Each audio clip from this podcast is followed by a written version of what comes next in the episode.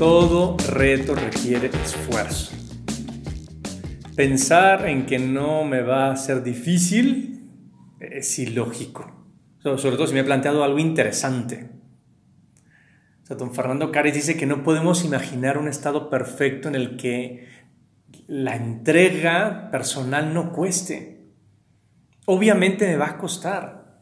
Esto que yo me he planteado de tratar de sacar algo adelante, me he puesto unos propósitos que, precisamente van a acompañar mi misión con unos medios concretos, unas acciones concretas para sacarlas adelante, pues obviamente todo eso me va a costar trabajo. Y en muchas ocasiones ante la dificultad podríamos decir, bueno, pues es que tal vez no está valiendo la pena lo que estoy haciendo. Porque, ¿cómo saber si estoy avanzando en eliminar ese defecto o en conseguir esa nueva actitud ¿Cómo saber si, estoy bien encaminado para llegar al objetivo que me he planteado? Porque al poner medios concretos para obtenerlo y estar motivados para hacerlo, sin duda iré avanzando. Pero necesito establecer, diría James Clear, un sistema de reflexión, de revisión. Ese será el momento ideal para revisar los aspectos más importantes de ese cambio de conducta que me estoy planteando. Saber si me estoy identificando con mi objetivo, o sea, si ya me siento, me sé un lector, un corredor, un padre de familia que le dedica tiempo a sus hijos, si ya me siento alguien que se alimenta bien, o si ya soy un escritor de de la introducción, pero al fin y al cabo escritor. Porque el proceso de mejorar no involucra solo aprender qué es lo que tengo que hacer y empezar a hacerlos, sino perfeccionarlos. Se trata de la bien conocida mejora continua. Nadie se plantea quedarse en ser corredor de un kilómetro por más que ya lo sea, ¿eh? pero es que un kilómetro me parece poco, ¿no? O dos libros al año, que, tal vez es mucho más de lo que yo he hecho hasta el momento, pero, pero bueno, siempre me querré plantear algo más. Siempre buscamos hacerlo mejor. Lo contrario sería mediocridad. ¿Te acuerdas, no? Esa definición de mediocridad de conformarse con la primera victoria y quedarme allí. Yo ya lo hice bien una vez, pues ya para qué necesito hacer más. O peor aún, vivir de mis éxitos pasados. Decir, claro, es que yo cuando estaba más morro era bien fit. y presumir eso. Pues ok, pues, pero ¿y eso de qué sirve, no? A veces queremos quedarnos allí, pensando en lo que yo alguna vez he hecho y conformarme con eso. Yo ya lo hice, palomita. En muchas ocasiones para que mi identificación con esa nueva actitud se note en mi vida real, o sea, para ser parte de mi día a día, esa nueva costumbre, tengo que repetirlo 45, 90, 120 veces. Los autores difieren en el tema, pero siempre es necesaria muchas repeticiones. Lo cierto es que nadie logra una nueva rutina habiéndolo hecho una sola vez. Por eso es tan necesario que yo vaya revisando mis avances día con día. Ahora, hay tres tentaciones sobre las que debo estar prevenido. La primera de ellas, pensar que mi objetivo se consigue cuando mi competidor le va mal.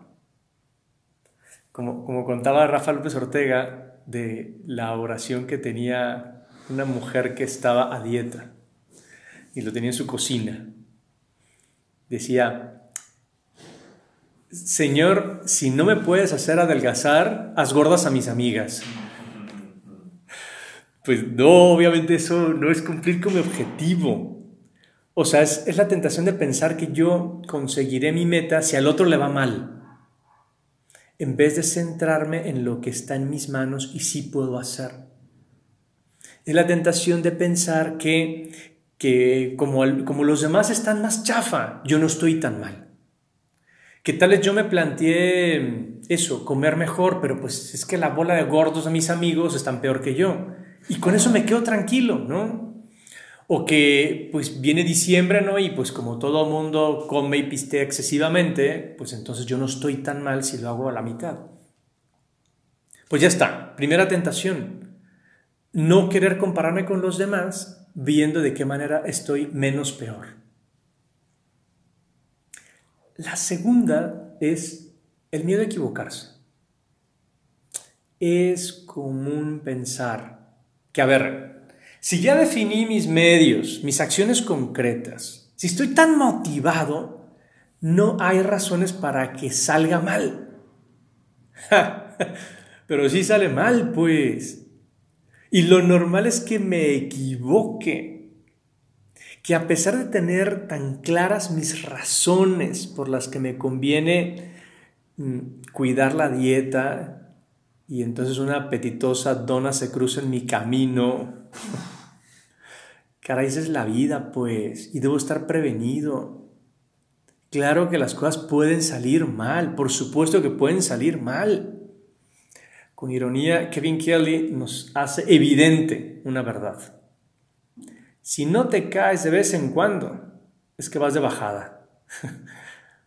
y es verdad, el que va de bajada no se cae, va más rápido el que se ha planteado algo fuerte, complicado, digamos, magnánimo o simplemente fuera de su alcance en principio, lo normal es que se equivoque, porque va hacia arriba y porque en ese ir subiendo, pues es fácil que uno trastabille. Eso no debe desanimarme. Es lo lógico. Alguien me enseñó esto cuando yo empezaba a trabajar y, la verdad es que luego lo repito, a toda persona que yo contrato se lo digo. Estoy esperando que te equivoques, porque eso es lo normal. Lo normal cuando alguien empieza una nueva labor, tarea, trabajo, es que se equivoque, porque no sabemos hacer las cosas bien. Es más, eso lo digo con toda claridad. Si todo lo haces perfecto, me haces desconfiar. Algo me estás ocultando de seguro, porque no podemos hacer las cosas bien siempre. Bien, lo mismo sucede al querer adquirir una nueva virtud o una nueva actitud o quitarme un defecto. Me voy a equivocar. Es lo lógico. Que no me apachurre porque, porque la regué una vez. Y la tercera tentación es pensar que si he dejado de esforzarme en algún momento, ya no vale la pena volver a intentarlo. Es típico, ¿eh? O sea, se me acaba la motivación cuando me he equivocado una vez. Es como decir, ya ves, te dije que no era bueno para esto. Yo ya sabía que esto me iba a costar demasiado. Ni modo, ser un gordito feliz toda mi vida. Es una opción que yo me lo planteé de esa manera y, y es saber con claridad, pues que no necesariamente me va, me va a ser fácil hacerlo. Y que el chiste es que lo intente ahora. Esta es la oportunidad porque ahorita, es cuando me lo estoy eh, planteando, pues es el momento adecuado para hacerlo. Dice un proverbio chino que el mejor momento para plantar un árbol fue hace 20 años. El segundo mejor momento es ahora. Yo tendría que haber cuidado mi salud hace mucho. Bueno, lo hago ahora. Yo tendría que haber buscado un mejor trabajo hace unos años. Pues lo hago ahora. Yo tendría que haber dedicado más tiempo a mi novia, a mi esposa. Lo hago ahora. Este es el momento. No porque no lo hice antes, no lo puedo hacer hoy. Porque nuevamente James Clear lo dice, la perfección no es posible. El problema no es resbalar. El problema es pensar que si no puedes hacer algo perfecto, mejor no deberías hacerlo. La única manera de hacerte excelente en estar interminablemente fascinado con hacer lo mismo y una y otra vez es enamorarte del aburrimiento. Y esto entre comillas. Porque cuando esos nuevos hábitos se hacen rutina, se vuelven menos satisfactorios, se vuelven aburridos. Y ya tienes una clave.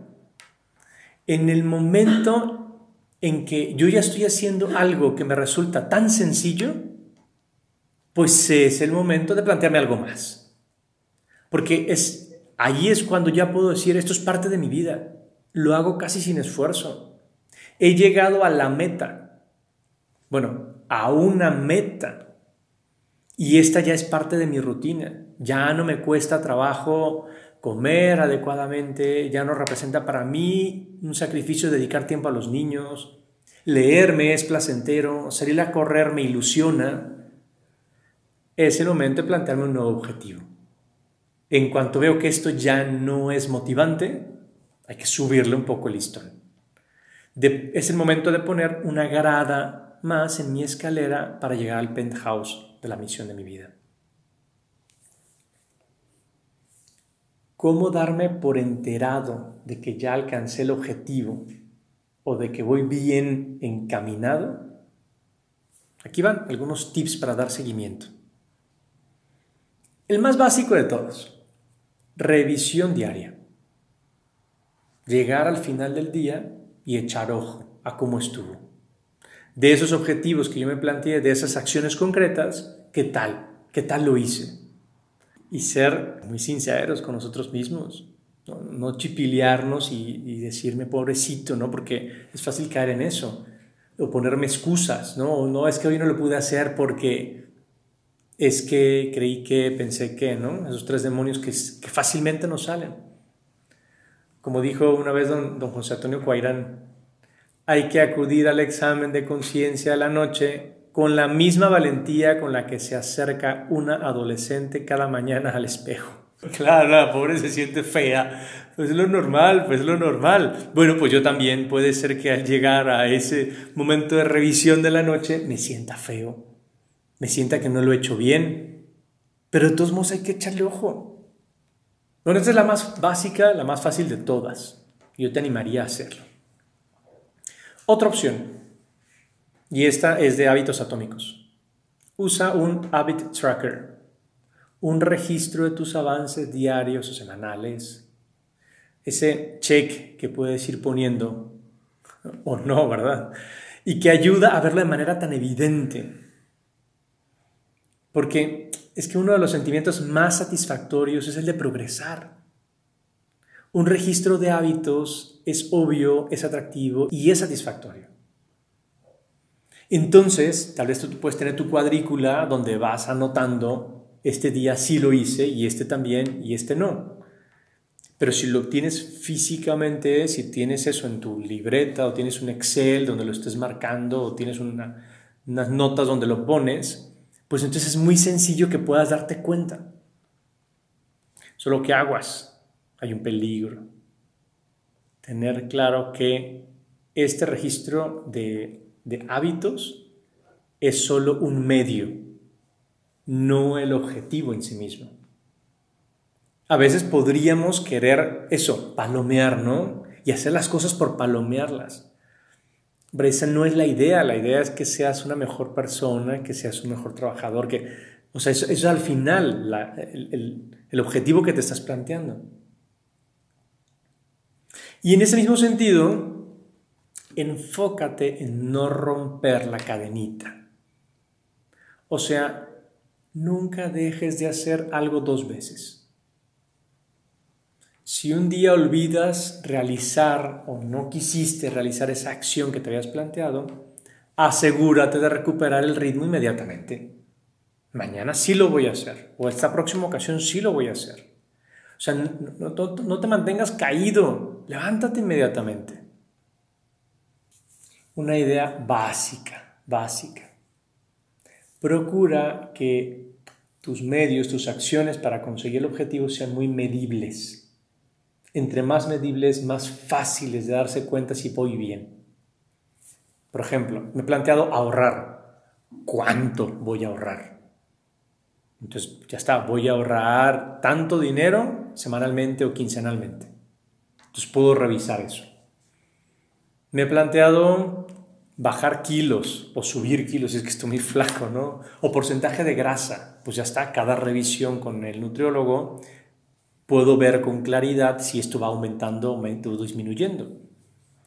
O el número de veces que decidí salir a correr o a caminar. O el número de páginas o el número de libros o... Ya está, o sea, esto si lo haces numérico es muy fácil que lo puedas medir. Y si en principio no lo son, haz medibles esas acciones. Por ejemplo, esto me lo ponía un compa de mi champa.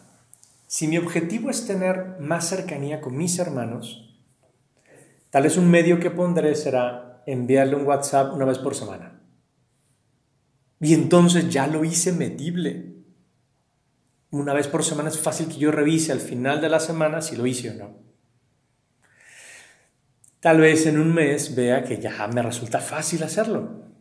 Ahora la acción concreta podría ser llamarles cada 15 días.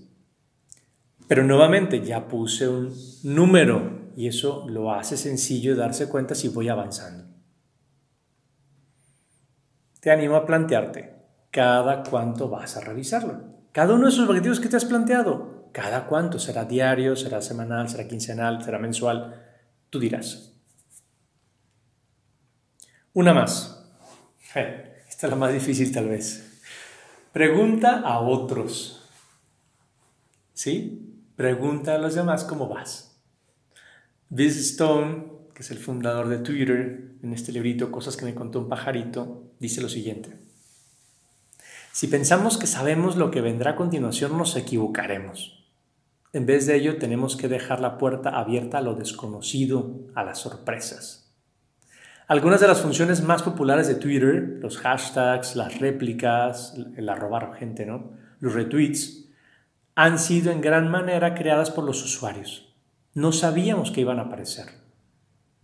El elemento esencial de esta suposición es la humildad. El mero hecho de trabajar en una empresa próspera no te convierte en un todo. Y precisamente todas estas funciones surgieron de eso, de gente que les daba retroalimentación y ellos la pedían. Hay que preguntar a los demás. Me preguntaba un compa. Me propuse ahorrar diariamente, pero me costaba mucho trabajo. Y si empecé ahorrando 20 pesos a la semana. Ya luego se me hizo fácil y entonces empecé con 50. Y, fue aumentando.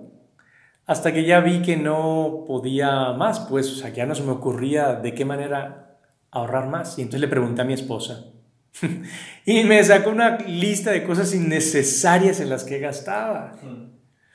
Claro, ahí está el problema de preguntar, que seguramente te van a dar retroalimentación y tal vez no te guste, pero pues para eso es, esa es la idea.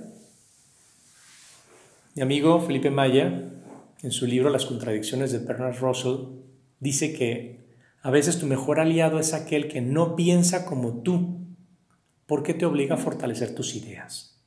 En muchas ocasiones, la manera de saber si voy bien es preguntarle precisamente al que no tiene la misma idea que yo. Y eso me ayudará a abrir el panorama, a darme cuenta si la estoy haciendo tan mal o más o menos va el asunto bien. Por ejemplo, es la onda esta de las evaluaciones de 360 grados, que son tan usuales en las empresas. Pues es eso, preguntar a los demás. Por último, Dar seguimiento a mis avances me ayudará a tener claro que voy bien, que ahí la llevo. También me dará certeza de que fue buena la decisión que tomé.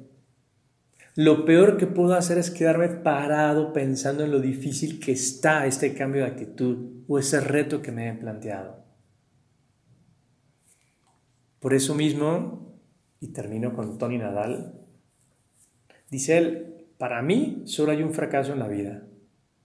No estar dispuesto a hacer lo necesario. Anímate, éntrale. Ese proyecto de vida es grande, magnánimo, porque es de tu propia vida. Anímate de verdad a sacar cada una de esas cosas que hemos ido diciendo en estas sesiones tener claro tu propósito de vida, tu misión de vida, definir quién eres en ese FODA, qué objetivos te necesitas plantear, con qué acciones concretas, con qué motivaciones y de qué manera estarás revisando que vas por buen camino o que te estás desviando.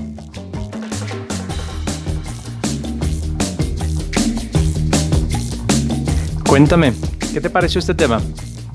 A través de la cuenta arroba menos guion bajo común en Instagram, puedes plantearme las dudas que te han surgido, alguna aportación que pudieras hacer o incluso en qué no estás de acuerdo.